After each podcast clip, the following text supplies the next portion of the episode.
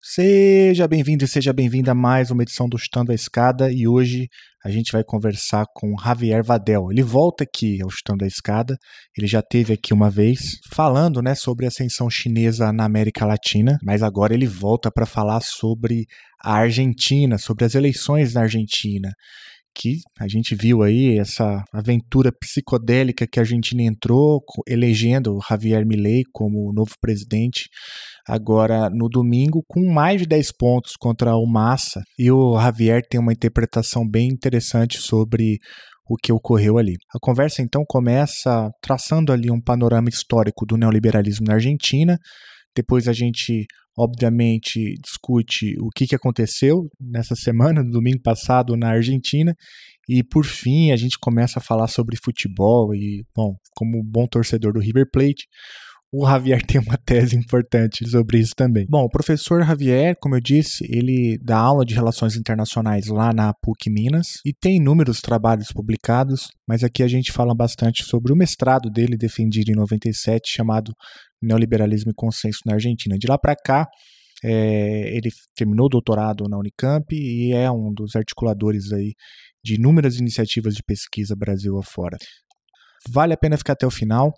Inclusive, ele é um dos responsáveis pelo, pela especialização em China contemporânea, que é um curso bem importante é, que é oferecido lá na PUC Minas, que tem também muita gente boa ali por trás, vale a pena você dar uma olhada também. Bom, e se você puder ajudar financeiramente o Chutando a Escada, basta entrar em www.chutandoaescada.com.br barra apoio e lá você encontra algumas formas de ajudar financeiramente.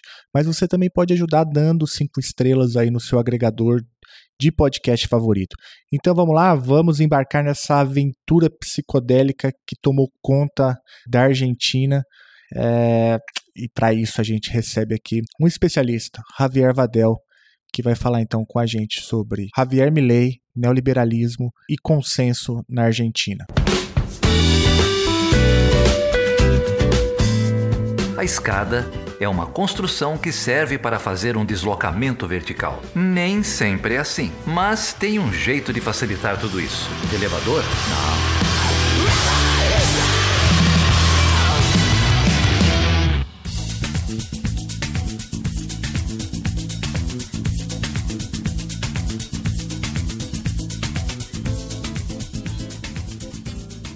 Javier Vadel, cara, obrigado por topar falar comigo. Numa semana, imagino, com puxada aí, né? É, a política argentina deu esse e Ponce Enague na gente, né? É, o Javier Milei, é, ele foi eleito nesse domingo. É, embora, assim, a gente, os dados do Javier, pelo menos, já, já estavam claros, né? Mas a gente talvez não, que, não queria acreditar mas aí chegou mesmo. É, talvez o que não tivesse tão claro fosse a diferença, né, é, entre os votos do Javier Milei com o Sérgio Massa, se não me engano, passou da casa dos 10% né, de diferença de votos, e aí está todo mundo agora tentando entender o que, que significa a eleição do Milley na Argentina e os impactos que isso pode ter para a integração regional. Que eu... E aí você é um grande especialista nisso, e eu me lembro, até, até eu fiz essa brincadeira no, no quando você veio aqui a primeira vez, é, que eu citei a tua tese de doutorado, né, que você tinha uma tese sobre o Hayek, aí você falou, não, mas é uma tese é, crítica né, ao Hayek. E você tem um mestrado também né, sobre o neoliberalismo na Argentina é, que, que você fez com, na Unicamp, não foi isso? Na Unicamp é sobre a era de, de início na pesquisa, até que gostei mais talvez do, do, do, início do mestrado, porque a outra foi muito mais teórica, é, da época Cavalo, é, dos militares e Cavalo, né? Uhum. Como se foi construído consenso na Argentina do neoliberalismo, né? E esse é um assunto que hoje tem que ser discutido. É, não, e aí eu queria começar por aí, Javier, se você achar um bom caminho, para a gente entender aí, é, fazer esse panorama é, um pouco mais amplo, para a gente entender é, a história do neoliberalismo na Argentina, porque é, é um troço. É, a Argentina é um caso bastante interessante né, para a gente entender não só o neoliberalismo, mas o neoliberalismo latino-americano. E como você tem uma dissertação sobre isso, o que, que eu acho que o que, que você diria para a gente para a gente entender assim, os marcos gerais sobre essa relação entre neoliberalismo e Argentina? Oh Olha, a pergunta é a, mais adequada e mais pro, talvez mais profunda que possam ter-me feito sobre o fenômeno Milley. porque eh, teve dois neoliberalismos na periferia, avant la lettre, que foram a ditadura de Pinochet na Argentina, ¿no? 73 e 76. Ditaduras no sul global de caráter marcadamente neoliberal, para quem não conhece o, liber, o libertariano, vou falar libertariano, libertarian, que é um termo hoje na moda, Milley, aqui no Brasil, é, que vem dos Estados Unidos, né? É, porque lá liberal é outra coisa, né? Liberal é aquele que acredita na política de Estado, que tem uma visão mais laica da vida, pró-aborto, pró-descriminalização do aborto, para que fique claro. Então, esse é um liberal. O libertariano é o termo até adequado. Eu não vejo mal a metamorfose, né? De neoliberalismo a libertariano eh, a la Friedman, Hayek, Mises, embora essa turma um pouco mais conservadora no, no, no social cultural. Então, eh, são as duas experiências. E a outra pergunta que eu faço refaço. E para os ouvintes é por que as novas direitas hoje, na periferia, são todas neoliberais ou libertarianas. Porque Donald Trump não é, que é o pai da, o, o pai é, imagem, né? Não, não é que ele criou da criatura. Estilo Boris, Boris Johnson é não é. é, é tem um elemento nacionalista muito forte, né? É, e sobretudo o Donald Trump. Né? E algumas novas direitas europeias têm um elemento nacionalista e não libertariano. Então, cada. Tem duas questões aí. Cultural, vou fazer a relação entre o antigo e o presente, né? O cultural é como esse libertarianismo e neoliberalismo se adapta a uma idiosincrasia específica, e aí posso falar da Argentina. E o outro elemento, é, que não é só idiosincrasia, mas é, é, é, posição, situação no capitalismo global. Se você é uma periferia, você é, vai aderir a esse, essa nova direita de caráter invertido, que é, sobretudo, é, liberal econômico, etc., etc., que não é aplicada no centro do imperialismo, da hegemonia americana né? que é sobretudo patriota no sentido nacionalista, é, anti-chinesa, anti-russa, ou dependendo da situação, né? esse elemento nacionalista perpassa aí, é, que são, desde meu ponto de vista, sintomas do declínio dos Estados Unidos, né? Mas de qualquer maneira tem um elemento nacionalista. Podem falar, ah, fracassou Trump, ok, mas ele não renuncia a isso. No caso da idiosincrasia argentina, talvez chilena, mas sobretudo argentina, é, temos que ver a história argentina, né? E por, porque Milley fala disso, fala com falácias. Há uma grande falácia que qualquer número sério apresenta de que a Argentina era o modelo liberal do século XIX. De fato, 1860, quando se instala o governo Mitre, Mitre, no meio da guerra do Paraguai, o estado mais forte da região é o Brasil, não a Argentina. Né? E depois, logicamente, as elites aderem a um modelo agroexportador. As elites, naquele momento, liberais, estavam na vanguarda, porque, claro, a Argentina exportava eh, carnes, couros, cereais, né? Depois veio a carne resfriada, no primeiro momento a carne não era resfriada, né? Era couros e, cereais, né? E virou, sabemos que a Argentina, bom, junto com o Brasil, Ucrânia e uma parte dos Estados Unidos, tem as terras mais férteis do mundo.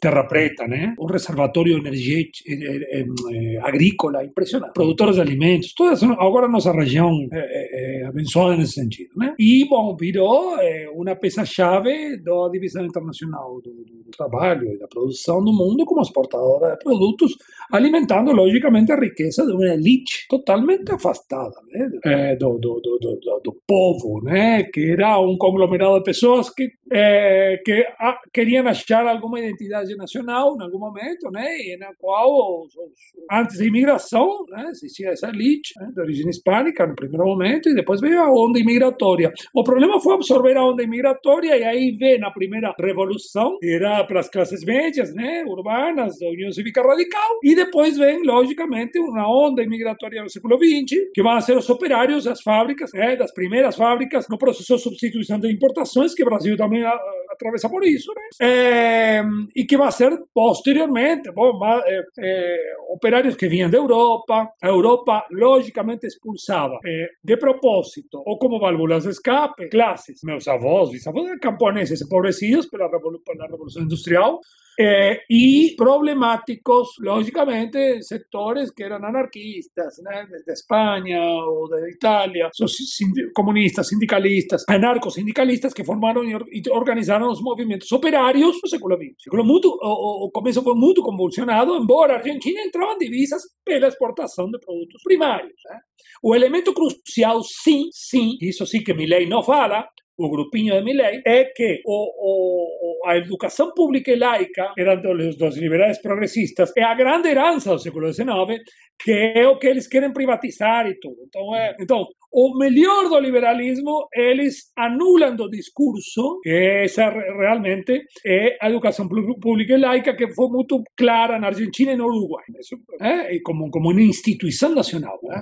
Isso que hoje é bandeira da esquerda, ou da União Cívica Radical, ou vamos, né? que formou parte da oposição, ou tá, forma parte da oposição, mas rachada. Né? Milley rachou isso um pouco. Isso não evitou triunfo nas, eh, para presidente, mas sim eh, pode ter problemas no Congresso. Uhum, sim. Falar depois. Sim. Mas esse neoliberalismo, qual é o problema? Quando eh, o Irigoyen cria a primeira, eh, um, um, radical, né? Radical, talvez eu poderia falar populismo de esquerda, ou a ala de esquerda, eh, eh, o radicalismo con o voto, o voto non era universal porque non votava mulher. Eh, de 1916 a 1930, de un período da Unión Cívica Radical con Irigoyen, Alvear, máis conservador, e Irigoyen até o golpe de 30. Quando vem o golpe de 30, esse imaginário liberal volta. Então, não, é diferente ao Brasil, a experiência brasileira, o golpe de 30, o, o, perdão, a Revolução do 30 e todo o tumulto que leva o Getúlio ao poder, era superador de una, un esquema agroexportador. Estado Novo, e não vou entrar no mérito do Estado Novo, mas era superador, era outra coisa. O mundo mudou. As elites argentinas, desde aquele momento, que se repete na história, cíclica, a elite, é retrógrada, porque esses 10 anos de fraude que governaram os conservadores liberais, com fraude de 1932 a 43, que vem o golpe dos militares mais nacionalistas, é uma tentativa utópica de voltar a, um, a, uma época que já não existe mais. E é muito parecido ao que está acontecendo com Milley agora. Isso não explica o triunfo dele. Isso, o único que quer explicar é que esse, essa, essa semente utópica, liberal e retrógrada de voltar a um passado que nunca existiu de, de pujança só para as elites, foi, ele está no imaginário desse setor. Claro, se você fala uma pessoa rica, uma pessoa da elite argentina, uma pessoa que vive, ele vai, vai sustentar esse discurso até o fim. Mas isso pega na juventude que não viveu a ditadura, isso pega na juventude que não tem norte, isso pega na juventude que não tem perspectivas de trabalho. A juventude, 60% votou para, mais 60% para Milley, né? Uhum. Na faixa. De, sim, sim. Então, essa, se sentem seduzidos por essa ideia hum? De que abrindo economia ao mundo, econômica, você vai se integrar e vai, a riqueza vai cair, vai fluir de maneira. É, é uma utopia que pode ser, pode ter um elemento de frustração posterior. Mas imagina uma coisa, falei com meus alunos aqui. Você tinha 10 anos quando assume Macri. Então hoje tem 18. Ele atravessou os quatro catástrofes de Macri, que é uma tentativa de voltar ao liberalismo, e depois quatro anos de Alberto Fernandes, que foi um governo que tentou, herdou um problema, foi morno, e depois veio a pandemia. Então, gente, a pessoa de 18 anos, né, um cara assim que fala, oh, vamos sair disso de alguma maneira, esse discurso pega, né? Se não ter um, não tiver uma, uma... Então, esse, esse neoliberalismo que ganha consenso, ele ganhou eh, e, se, e, e, foi configurando forças até chegar ao peronismo em 46, com voto popular, eh, com uma política desenvolvimentista, nacional popular, eh, etc., que, que, incorporava esses setores, filhos de imigrantes, tá, para a política, e depois a mulher, porque o voto feminino foi com eh, a instância do, do peronismo, né? Eva Perón, Perón. Então aí, um elemento também nacional popular muito forte. Talvez isso diferencia em relação relação a outras experiências da América Latina. Mas é, que configurou isso né, no espectro político que existe até hoje? Não que os partidos fiquem igual depois de Milley, mas que configurou um espectro de um peronismo e um antiperonismo. Né? Então, não, alguns falam um partido peronista um partido mais militar liberal, né? que foi talvez o elemento que atravessa a Argentina até chegar a hoje. E aí, nesse trajeto, a União Cívica Radical foi grande vítima, porque agora não sei o que vai acontecer com a União Cívica Radical, que é aquele partido de Alfonsín, do regresso à democracia, eh, em 1983, 84, né? Que se configuró como oposición al Partido Peronista, eh, desactualizado, eh, sin lideranza clara en aquel momento, la lideranza, el peronismo solo resucita con una lideranza con Carlos Menem, después se colocando en la frente de historia el peronismo con la bandera peronista clásica, revolución productiva, pero después haciendo un ajuste neoliberal y privatización eh, en, no auge del liberalismo, no auge global das reformas neoliberais no mundo. no estoy hablando que seja bom, estou descrevendo a situação. O peronismo se coloca na sua liderança na frente dessas reformas que tinham que fazer os países periféricos.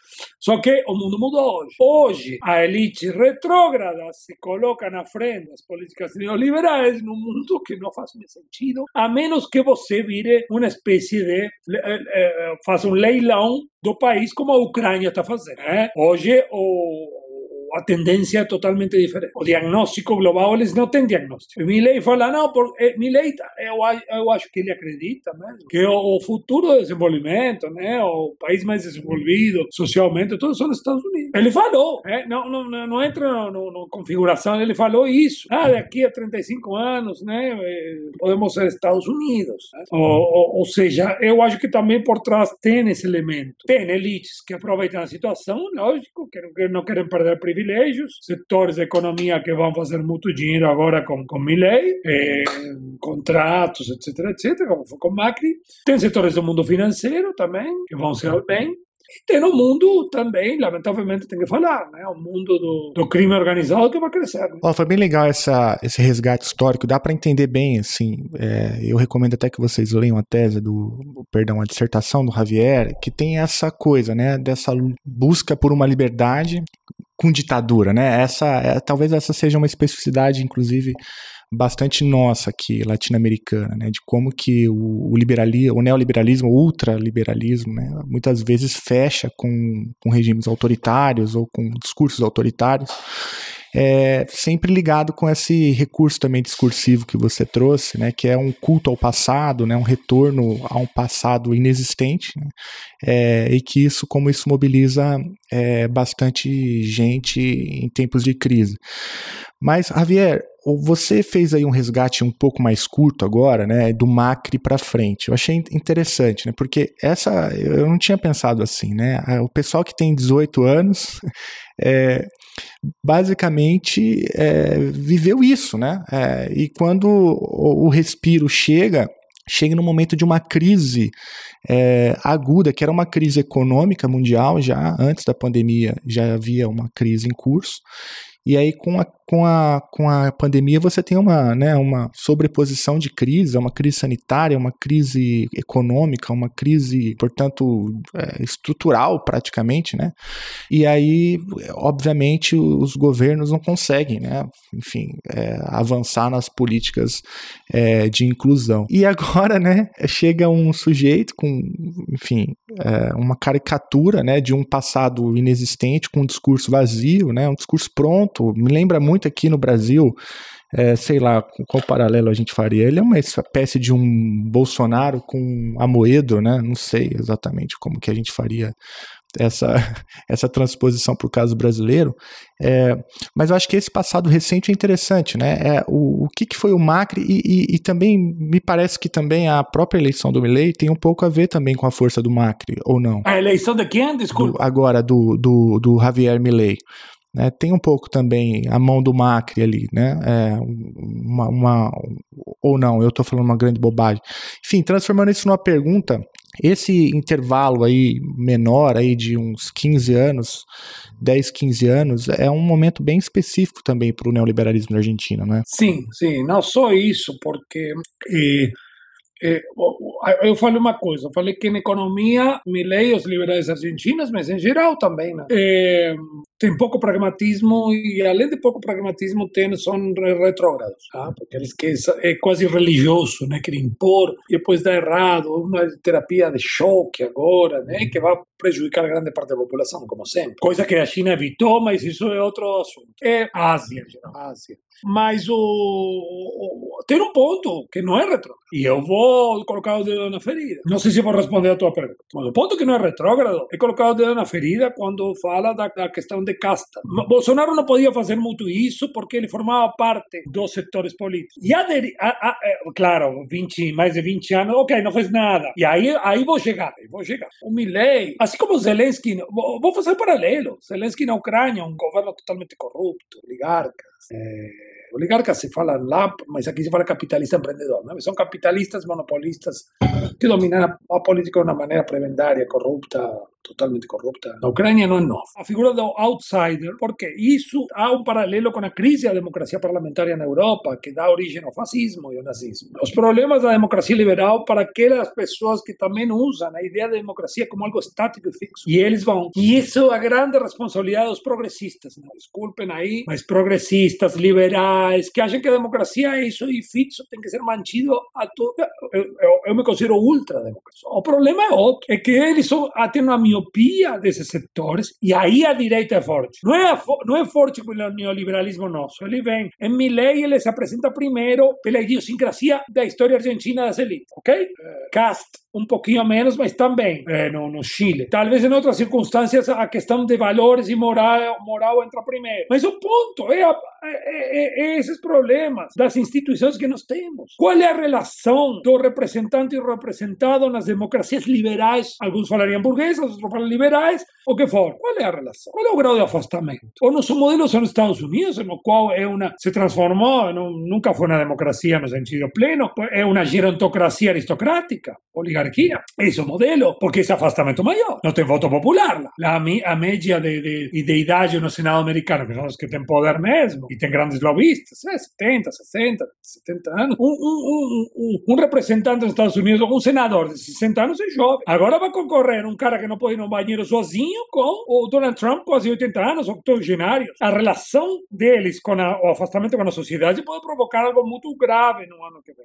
Então, esse é o modelo. Então, o que está apontando nova direita, e eu acho que Trump, o grupo de Trump foi bem sucedido para chegar ao poder, não para governar. Cuidado, é, é essa, esse afastamento. Na Argentina, sim, houve uma mudança geracional, porque são gente de 50 anos agora, não mais que estava concorrendo, mas sem lei. Há uma mudança geracional. Isso está acontecendo, isso aconteceu. Agora, ele está apontando a um. Logicamente que Milley aponta e fala de casta, onde convém para eles e seu marketing político, que é a política, mas não fala do poder judiciário, hum? é, não fala do, de, de, outros setores, talvez, né? É, mas a, a, a que são as castas da elite e os que se beneficiam com o Estado. O Estado ruim só se não beneficiar esse grupo. Então, nesse sentido, eu acho que aí nós temos essa ambivalência, não uma, desde meu de vista, um anacronismo em seu programa econômico, mas eh, eles estão na frente da crítica dos problemas do nosso sistema eh, político, dos nossos tipos de democracia.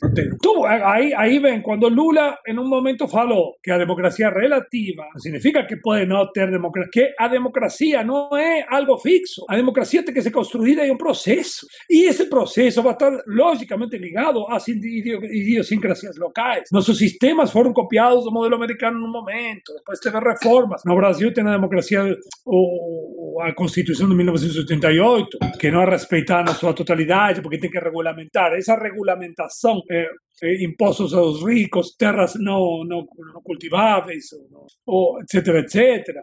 Que algumas questões que não se regulam é porque isso choca com a realidade do momento, né, da configuração política do momento, e às vezes é difícil colocar um modelo numa realidade. Isso tem que ser construído.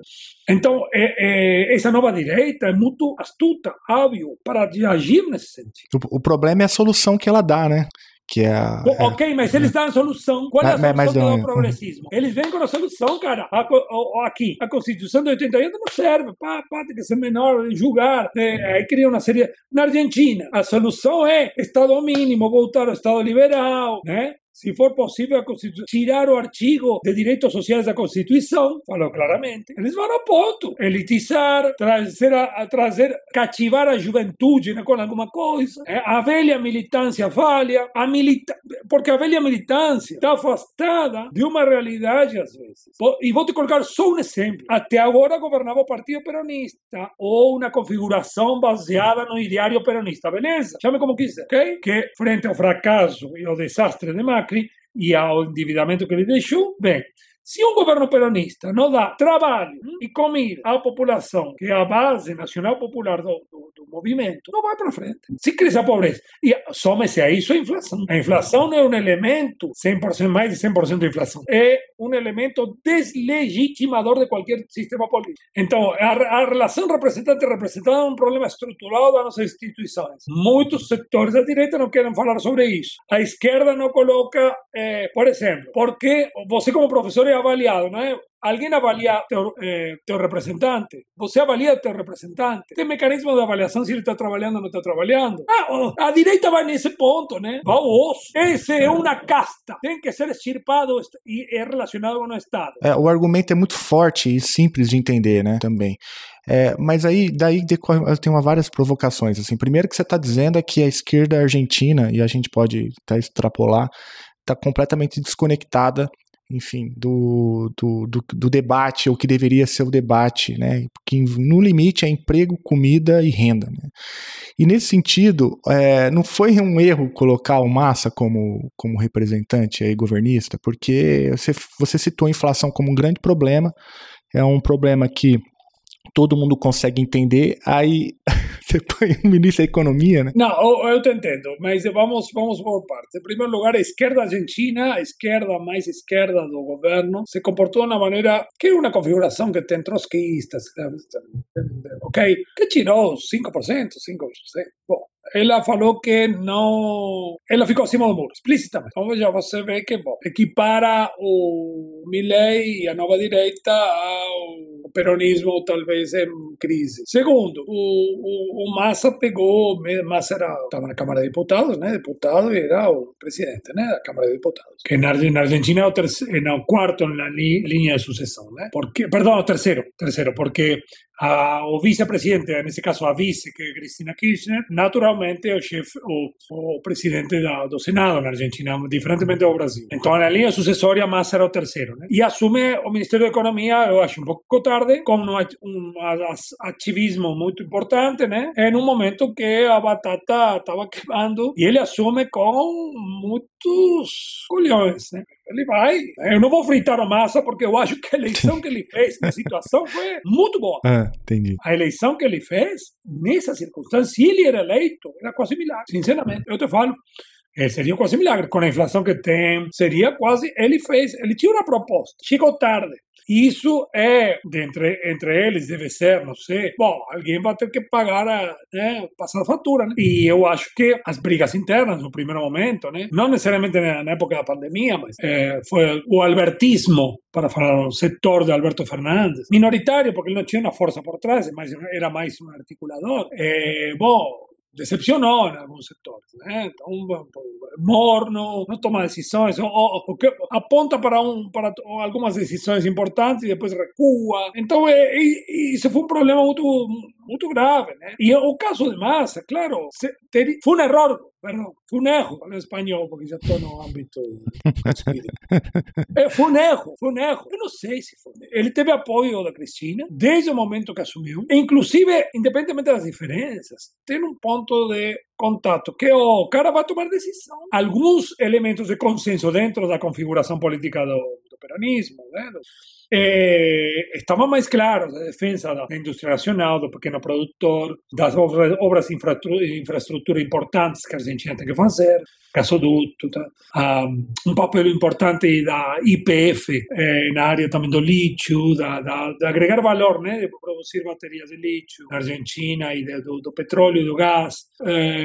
Bom, e ele tinha um, se parecia que poderia ter a simpatia pelos produtores de agronegócios, Só que as províncias do agronegócio importantes deram as costas ao Massa na última eleição, que são sobretudo Santa Fé e Córdoba. Por quê? Em Córdoba tem um, um peronista, um peronista dissidente, Schiaretti, que é governador, que ele não, em nenhum momento apoiou a Massa explícita, ficou acima do muro. Então, isso determinou que os votos de Schiaretti, que era, foi a quarta força, 60% desses votos foram para Milley. 80% dos votos da Bullrich Uhum, foram. Para Milley. Então era impossível vencer. Então, e eu vou te falar, alguns de esquerda antissistema também. Não, aí essa configuração Schiaretti nunca se pronunció públicamente. Sí, por ejemplo, prefeito eleito de Córdoba, que é do grupo de Schiaretti, que falou que iria votar em massa. Mas é a pessoa, né? um diputado aqui de Schiaretti, mas não o líder de um movimento, que é um, uma quarta força política. E que é importante, a província é importante. Córdoba e Santa Fé são importantes. E eu acho que aí teve a grande derrota. Independentemente do que mencionei em Tierra del Fuego, em Tierra del Fuego, Neuquén, a coisa é patética, mas não pela, porque determinou a derrota de massa, mas sim porque Escuta, qual é o plano de governo de Milley? Que é o plano libertariano neoliberal? Privatizar, etc, etc. Beleza, todo mundo, isso basicamente não, não há mentira nisso. Como não houve mentira em Bolsonaro. Uhum.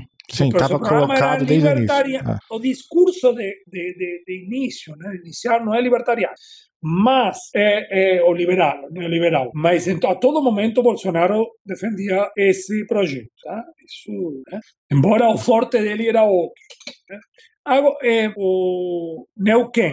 En Neuquén está Vaca, Vaca Muerta. Vaca Muerta, yacidas de gas eh, que pueden eh, garantizar recursos de gas y petróleo para Argentina y para la región, para Brasil, por 50 años. no más. ¿eh? Recursos, inclusive o gasoducto que fue inaugurado recientemente, ¿no? eh, ele pretende llegar a Brasil. ¿eh? Entonces, ele vai ter já uma poupança das divisas argentinas, então um investimento crucial. E ele foi impulsionado por IPF, etc, etc. Ok, 60% dos votos foram para Milley. Hum. E grande parte da província vive, vai viver, porque os recursos, eh, os royalties das províncias, os recursos são provinciais na Argentina. Então, imagina 60% vota para Milei sabendo que Milei vai privatizar IPF e que pode deixar a pessoa. Bom, o segundo coisa patética nessa configuração é Tierra del Fuego. Milei ganhou por pouco, mas ganhou. Tierra del Fuego, a grande parte da sua economia, são a zona franca, são indústrias em Tierra del Fuego que não tem, que tem subsídios do Estado desde a época de Alfonsín. Aí tem indústrias importantes em Rio Grande, né? é uma, um polo industrial, um dos mais importantes. O primeiro que vai anunciar Milley é o fim dos subsídios e a tarifa zero para quem entra em importação. Que é uma automutilação, com... né? É, é automutilação, ah, gente. É, e ganhou Milley. Ah. Então, é, eles querem isso. É. Mas, ô, Javier, aí tem dois problemas, é, assim, imagino, né? E até lembrando um pouco quando o Bolsonaro foi eleito aqui, havia quem defendesse a tese de, da domesticação. Né? Não, ele vai entrar, será domesticado e, e portanto, é, esse personagem que a gente conheceu na eleição não será o personagem que vai presidir o país. Tem gente falando sobre isso, isso sobre o Milley, né? Que ele será domesticado. Eu não tô com muita esperança de que o Milley será domesticado, né? Me parece que ele já deu sinais de que é doido o suficiente para continuar sendo esse personagem também como presidente.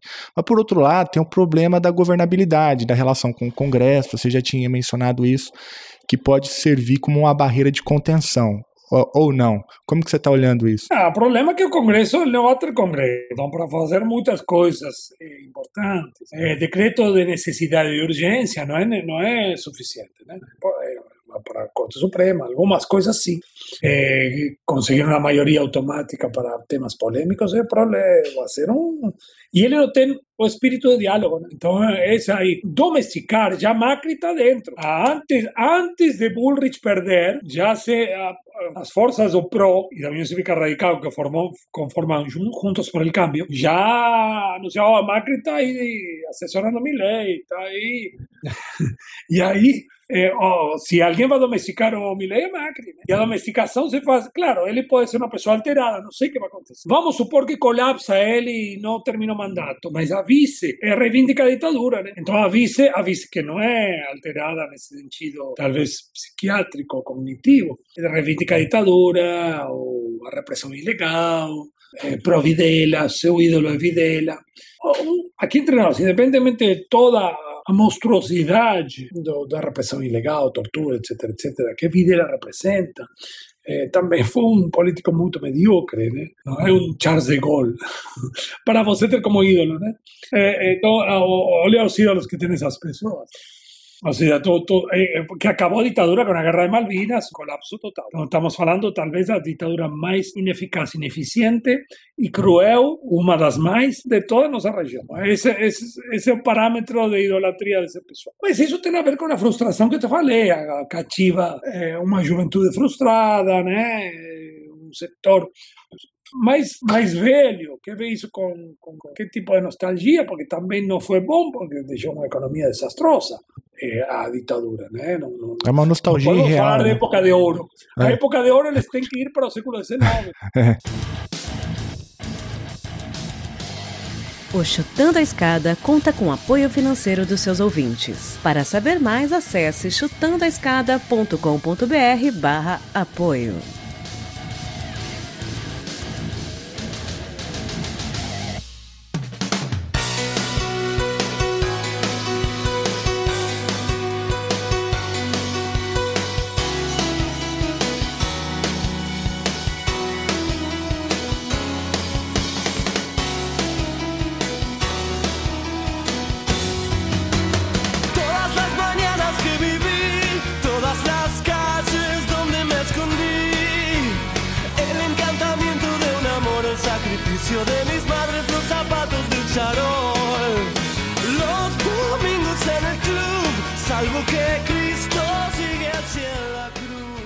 Javier, é, é importante pensar também o impacto disso para a região, né?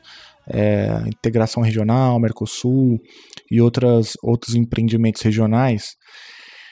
Até, o, por exemplo, é, sei lá, o acordo Mercosul com a União Europeia. Qual é o impacto que você imagina aí que pode ter o Milei na Argentina para esses empreendimentos regionais? Ah, gente, eu não, vou começar pelo, pelo fetiche. É o acordo com a União Europeia, gente, é o grande fetiche, não, eu acho que não vai sair, porque, em primeiro lugar, na União Europeia não tem consenso disso. Então, isso, isso acho que eu, é, outro dia brincava alguém, não, porque Milei pode colocar em questão o acordo, pode prejudicar o acordo com a União Europeia. No acordo. Tá bom, talvez seja melhor que ele possa aportar para isso. Porque um acordo que não beneficia para nós já, já foi, não beneficia nada, né? só beneficia a União Europeia. Né? Inclusive, a gente pode sofrer sanções, segundo o acordo originário. Né? Não, não, não, esse acordo não tem consenso interno, então vamos começar pelo fetiche. É, no plano regional, aí tem duas configurações. No plano externo, Milley levanta a bandeira dos Estados Unidos, alinhamento de povos livres, Estados livres, mas aí vai cair a ficha, né? Israel, toda essa configuração que o Bolsonaro pode criar um atrito diplomático com a China, mas só diplomático no primeiro momento e depois alguém, Macri sempre teve boa relação com a China. Então aí acho que o grupo de Macri vai agir de maneira pragmática, né? porque não, não faz sentido. Lembramos que Macri esteve no Fórum da Rota da Seda com Bachelet em 2016. 17, 18. Eu acho que foi 18. É, 18. Esteve lá porque foi o último, depois veio a pandemia, e o último foi agora, que esteve Alberto Fernandes com, com o presidente de Chile, Boric. Então, eu acho que a política de Estado em relação à China vai ter que ser, ele vai ter que moderar. É, a Rússia é bem clara nesse sentido. Eu acho que a Rússia falou, oh, não me importa o que falaram, comunicado oficial, não me importa o que falaram na campanha. Nós vamos ter em conta o que vai acontecer aqui para frente. Assim, bem claro, Peskov, que é o, o porta-voz né, do, do Kremlin, bem claro. A Rússia que falar na campanha, a gente, a gente entende, pronto, acabou. É agora. Agora que não tem que falar bobagem. Agora é agir. E eu acho que aí pode ter uma margem. Aí a grande pressão virá dos Estados Unidos, governo democrata que tem medo que ganhe Trump, e um trumpista um trampinho no sul, como eles veem, né? Não é bom, como não seria bom um novo mandato Bolsonaro aqui na região, porque isso fortalece uma configuração de forças internas dos Estados Unidos, não porque eles sejam bonzinhos. É, e para mim o ponto crucial aqui é BRICS. Pronto, aqui é ponto crucial, porque mas aí vamos à geopolítica grande, aí vamos à configuração da disputa global do poder. Aí aí entramos o, a grande pergunta que fizeram para mim vários, manda mensagem. Vai sair a Argentina dos BRICS, né? Porque supostamente o primeiro de janeiro a Argentina estaria entre os BRICS. BRICS 11, BRICS 11, né? O BRICS 11. Então, é, e aí é o, o, ponto crucial. Logicamente que é, a que candidata, entre aspas, né, a ser a, a chanceler, uma mulher mondino, vendo o mundo dos bancos, já vi debates dela com os potenciais chanceleres se ganhasse Bullrich ou Massa, né? um debate entre muito mais moderado esse debate, é, mas ele é muito limitada em conhecimento de relações internacionais. É, lamentavelmente é. Né? Então, é, eu temo que possa. Nossos dirigentes são limitados em geral. Né?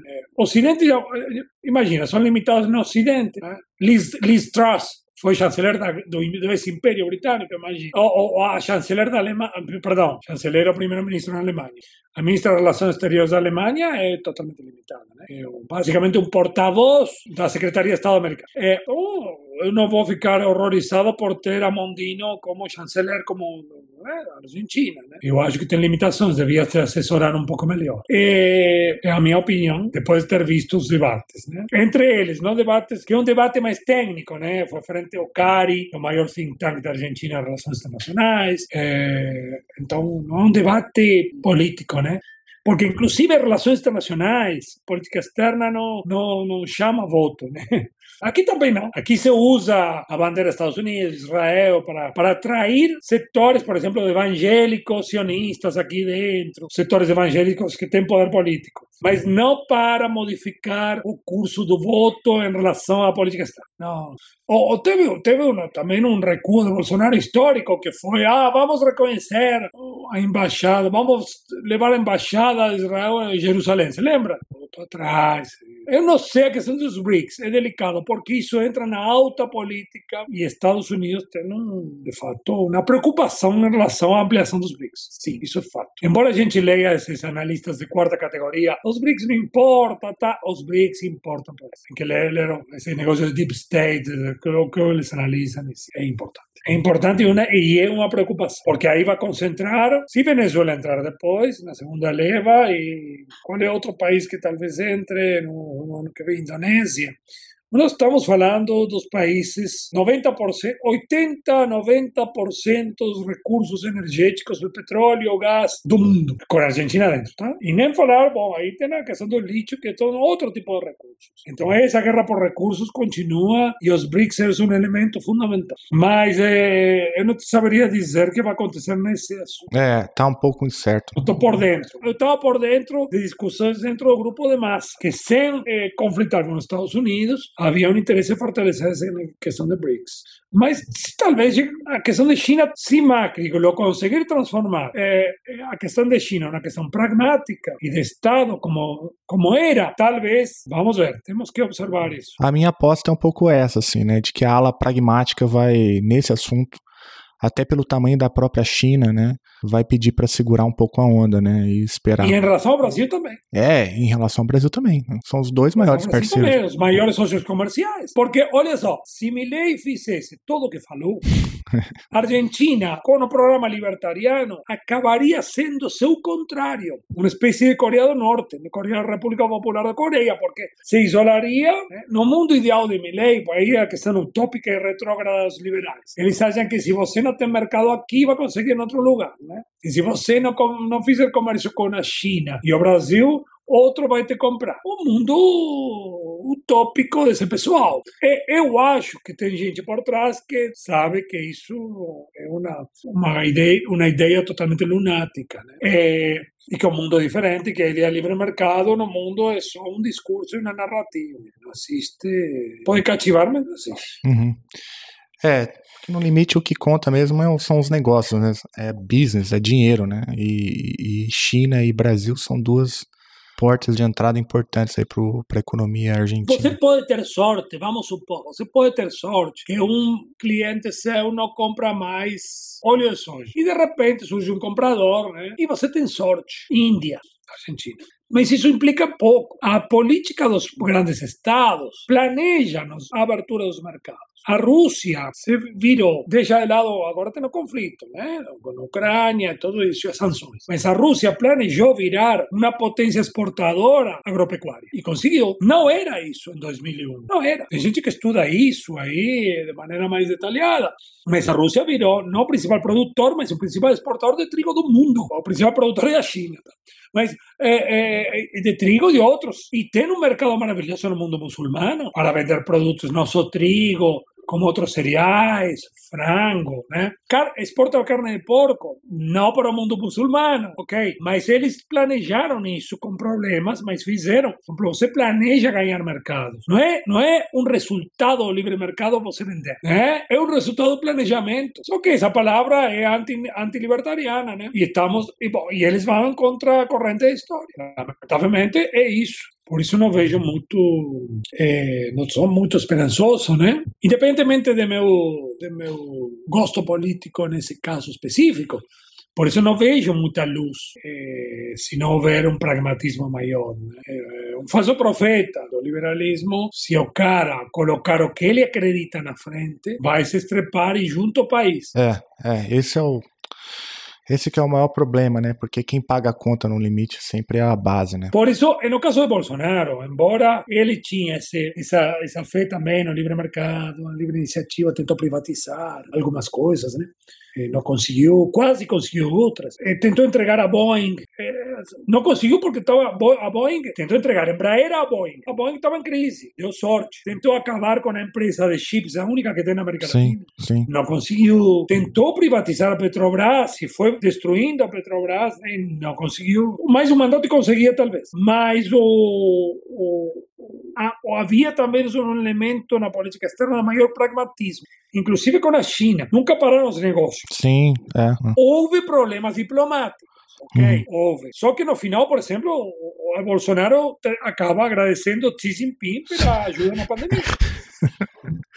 ok, eu não sei se posso ver o Milley nessa situação. Não sei. Sinceramente não sei, porque eu acho que há problemas cognitivos aí é, graves. É. O elemento do pragmatismo dele, não sei, é, é uma incógnita. É. Eu não acho que ele, ele seja um idiota, acho que tem problemas e que como profeta, talvez a questão de profeta dele e o pouco político que ele é seja prejudicial. Porque qual é o outro problema que vamos nos estrepar nisso? O problema é esse, esse pessoal que vem outsider, fora da política, ativa muito muita gente que fala que a política é um problema para a sociedade. Como se a política não fosse também uma profissão. E aí estamos no outro dilema do nosso sistema de representatividade. A política é uma profissão, gostemos ou não.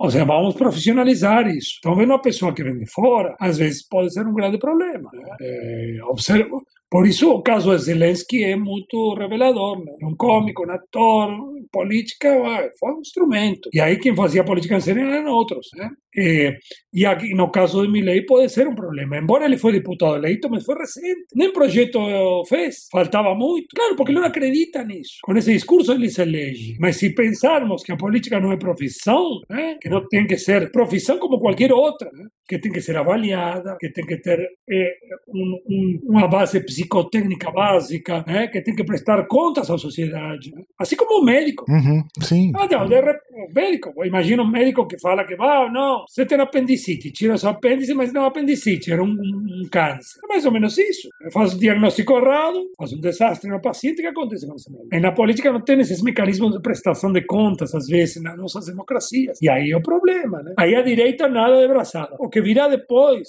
não sei. Agora, lembremos que também Bolsonaro prejudicou sua reeleição também, como Alberto Fernandes e como muitos políticos, porque a pandemia foi um problema crucial. A pandemia não perdoou é, do governo nenhum, né? de nenhum tinte político. Imagina, eu estava vendo um levantamento feito, nenhum governo conseguia se conseguiu se reeleger aqueles que administraram a pandemia. Mas eu acho que não é só isso, tá? Desde Trump a Bolsonaro a Fernandes. Mas tem outros no governo. Mas não é só isso. Porque podemos ter agora o caso de Chile. A Boric, eh, ou se a eleição hoje, ele perde para a extrema-direita. Então, tem, não, é componente conjuntural que explica algumas derrotas, mas não é a única variável. Aí temos que entrar em, em, em outras.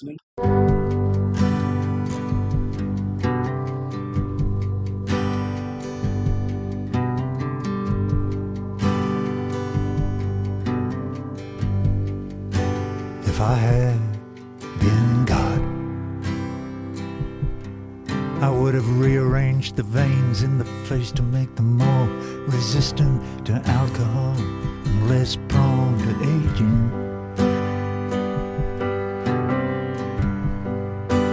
If I had been God,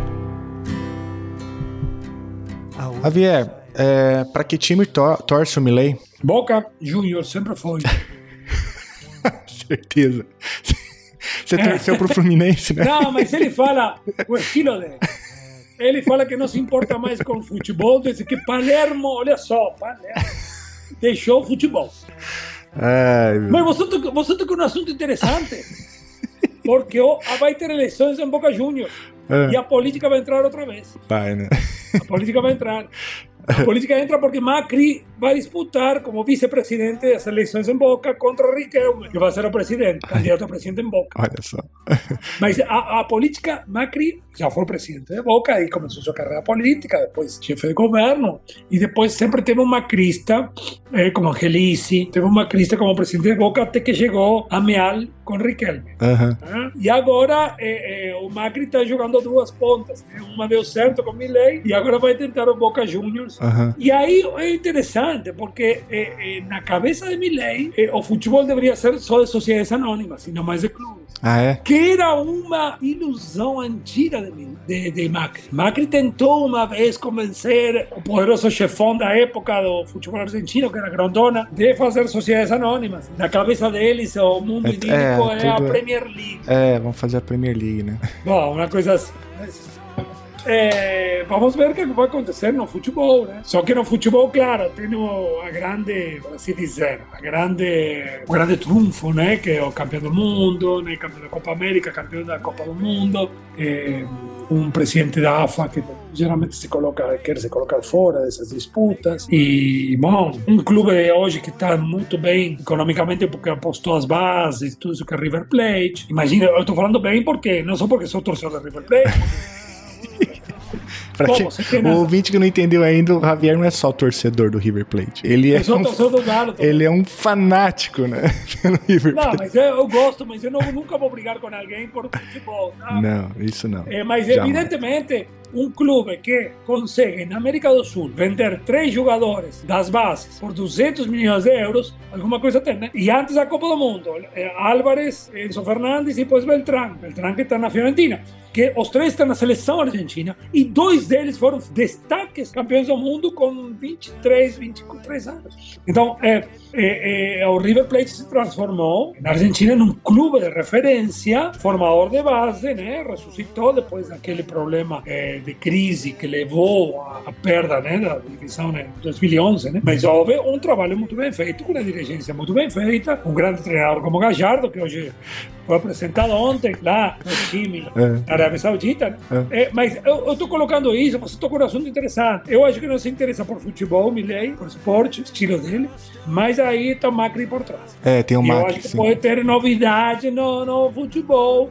É, Novidade. veremos. Mas o, o Milley, não- eu li em algum lugar que ele tinha virado casaca, tinha parado de torcer pro Boca e tinha. Agora é torcedor do River. Não. Fake news. Não, e se for, é pior para ele. Uma pessoa É. que com 30, 35 anos troca de time, ou não, isso não existe. É. Ou Ah, só não se interessa por futebol, nunca se interessou muito.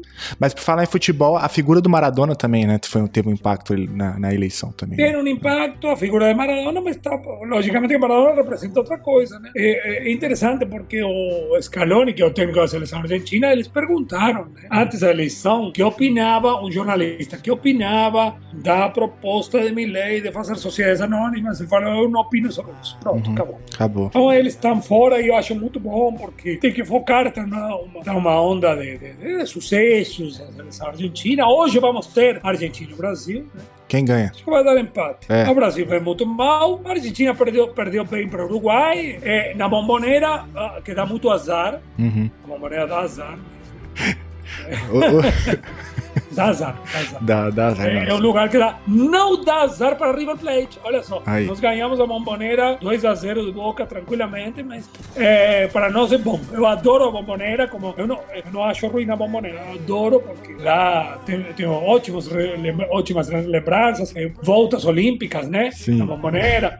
É, eu, como torcedor de River, gosto da Bomboneira, mas como torcedor da seleção argentina, não. dá azar. Dá azar. Foi a única vez que a Argentina ficou fora na Copa do Mundo, em 1970, foi por a as eliminatórias foram É. na Bomboneira. É que nem o Maracanã pro- pra seleção brasileira. É, isso é brincadeira, gente. Pessoal que está ouvindo é brincadeira, é, mas não é brincadeira que talvez tenhamos surpresas nos próximos meses Aham. é, em relação à, à configuração do futebol na Argentina. Vai ter um impacto porque Macri está muito ligado a isso. Macri é um, é um apoio fundamental político de Milei hoje. É. Então Eu não ter- sabia dessa, dessa história do Macri com Boca, não. É, pra mim é Não, novidade. o Macri faz toda a sua Fez a carreira ali. carreira, assim, sua visibilidade, não como filho do grande do Macri do industrial, né? E como eh, que o grupo Macri se beneficiou muito das privatizações na época de Menem, mas como com concessões de rodovias as mais importantes e outras e outros negócios, mas também na época 99, na década de 90 2000, né? 2000 que assume a presidência de Boca, eh, sua visibilidade vai ser fortíssima. E a partir daí vai ser o, o, o trampolim Uhum. para a política, para depois virou eh, chefe do, do, do estado da cidade de Buenos Aires. And under my Gulf Stream, in circular poles, there's 99 cents of drunkards and fools.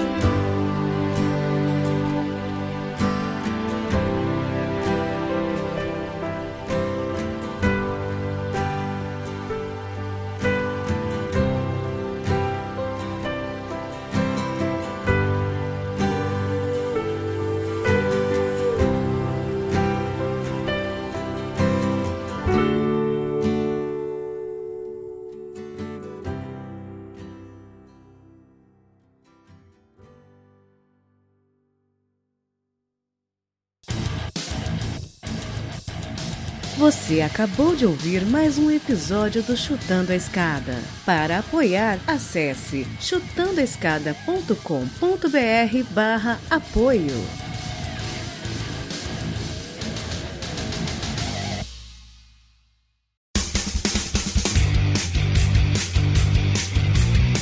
Cortes, edição de podcast.